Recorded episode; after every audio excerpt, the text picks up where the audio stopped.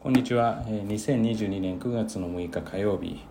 えー、今日も聞いていただきありがとうございます。えー、今日はですね、えー、昨日行ったお昼にちょっと食べに行ったお店で財布を忘れるというハプニングがあり、えー、と先ほどの朝まで気づかないという、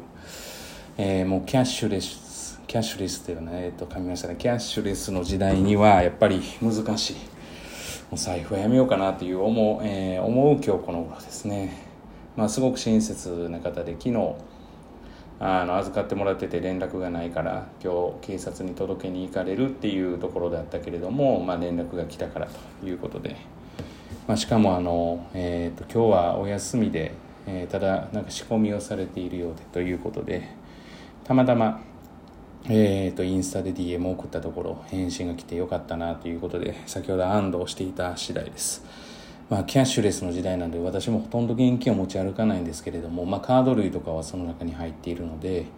まあ、非常に心配していたんですが、まあ、まあ昔からこういうおっちょこちょいなところが結構あるので、まあ、気をつけないといけないなと、まあ、最近ですね、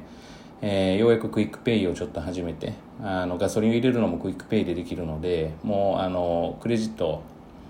えー、持たなくていいなっていうふうには思っていたんですけれどもまあ何のそのやっぱり、えー、持っていて財布をやっぱ落としてしまったらクレジット自体をなくすということもあるんですけど皆さんももうお気をつけください。ということでちょっとですね息が切れていますが今日はですね何について話したいかということを言いますとまあ私が違和感を感じああの続きではなくてまたちょっと今日は番外編ということで私が違和感を感じる、まあ、題名に多分あったとは思うんですけれども、まあ、こととしてあのなんかまあ例えば結婚するときに一生幸せにするとか。あなたを幸せにするとかって結構言ってるんですけど私はあれにすごく昔から違和感があってまあ当然ながら人間として平等だと思ってて、えー、っとまあどうなんですかね、まあでも自分が例えば男性なので、やっぱり男性に有利な見方をするっていうのは、やっぱ少なからず色眼鏡で見てしまうとかあるとは思うんですけど、幸せにするって、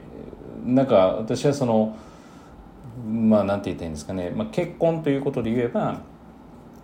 お互いが高め合って幸せになっていく。つまり幸せという、まあ、A という地点があってお互いが協力し合いながらやっていくっていうのが、えー、普通なんだろうというふうに思っていたんですがまあなんかそのそういうのがこうフレーズとしてあってやっぱりそれが、まあ、女性にとってはキュンキュンするところなのかなとかって、まあ、ちょっとわからない部分はあるんですけれどもで、まあ、その中でですね、まあ、全てが平等といっても当然役割分担があって。でどこからどこまでを、えー、誰がするなんていうのはもうそれははっきり言ってどどこにしても例えば気遣いができなかったら不満が生まれるだろうし、まあ、例えば何ですかねその家事で言うと掃除洗濯とかだけじゃなくてゴミ袋を開けるところからとかって言うんですけどいや私そのゴミ袋を開けたり掃除機洗ったりするのも仕事でもやってるんで。だそれを例えば主婦の仕事って縦に取られてもいやいや仕事としてやってる。それはお金をもらってるからでしょとかって言ったら、まあ、もうその話にならないですからそこはもうその各パートナーとの要はコミュニケーションなんだろうなとは思うんですがでも根本の考えはそこでじゃあ勉強ってどうなのって言われた時にお前の成績上げてやるって、まあ、確かにそのぐらいの意気込みは大事なんですけれどもこれまた同じ目標に向かって主役は完全に私ではなくて子供たちなわけですよね。ここに関しては。だからむしろ成績を上げてやるなんていう意気込みを上から言うんじゃなくて子供たちが成績を上げてやるんだっていうことに対してもう簡単なお手伝いしかできないっていうことですよね。じゃあ子供との関係はって言ったら育ててやってるのにっていうような感覚もないですよね。うん、それもないですよね。一緒に楽しむっていうことが大事なんだろうなっていう。基本的には多分ある程度こう見た目含めて上から目線っていうふうになりがち。なんじゃないかなと私自身は思ってるんでまあそういう部分もこの仕事においては大事なところだとは思うんですけれどもでもまあ、上から目線ではなくてお互いにマッチしてやっぱ高めて高め合っていくっていうことは、まあ、非常に大事じゃないかなっていうふうに思う今日この頃です。ただ私はその幸せにするという言葉にすごく違和感を感じる。幸せになるのはお互いが要は高め合って協力し合いながら掴んでいくものって、まあ、掴んでいくものというかなっていくものじゃないのかなというふうに思うので、まあ、それはそれぞれの形があるのでいやあなたにしてもらわなくても自分でするしっていうところもあればあなたがしてほしいっていう人もいれば自分の幸せと相手の幸せは形が違うとかまあそれはさまざまな形があると思うんで何とも言えませんが、まあ、この個性の時代でいうとこれ堅苦しいんですかね。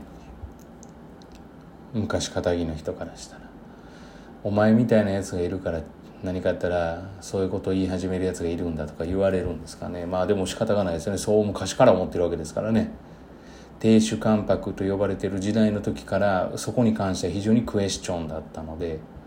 でしかも今は女性も働くもしくは働かないと保てない世の中になってきてるわけですよね。でしかも副業 OK になってきてるということは今までお父さん一人で、えー、経済を回せてたのがその一人では回せる場合も当然あるんですけれども一人じゃ回せない家庭が多くなってきて要は女性も働き出すで女性も働き出しても回らないから副業系。今度は子供のおそらく、えーと、パートとかですよね。これが OK になってくると思います。もっと大きな点で言うと。子供は子供の費用を自分で稼ぐアルバイト OK というふうに考えるとまあ、えーと、昨日あの知り合いの方から私も全然把握してなかったんですけれども東大寺学園の方が高校受験の方2025年度ですかね25年度の入試から募集停止するって書いてた、ね、知ったんですけどもうなんかまあ少子化だしまあそりゃそうだろうと、まあ、高校受験とか中学受験とかそんな狭い視野で言ってる話じゃないなっていうふうに思い始めてるので。まあ、とにかく今目の前の子どもたちが、え目標達成するっていうことを考えてやっていきたいなというふうには思うんですけれども、まあ、それがやっぱり囲碁につながるようにですよね。その受験、まあ、受験塾なので受験の結果は当然ながら、まあ、それに付加価値として、まあ、与えられるような存在になりたいなというふうには思ってますとにもかくにも多分早口になってますがもう財布が見つかってよかったとさっきの1時間ぐらいですね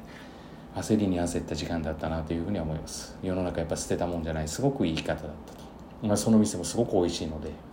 ま今後も行きたいなというふうに思っています。本日は以上です。今日も聞いていただきありがとうございました。皆様にとっていい一日となることを願いましてまた次回お会いしましょう。では。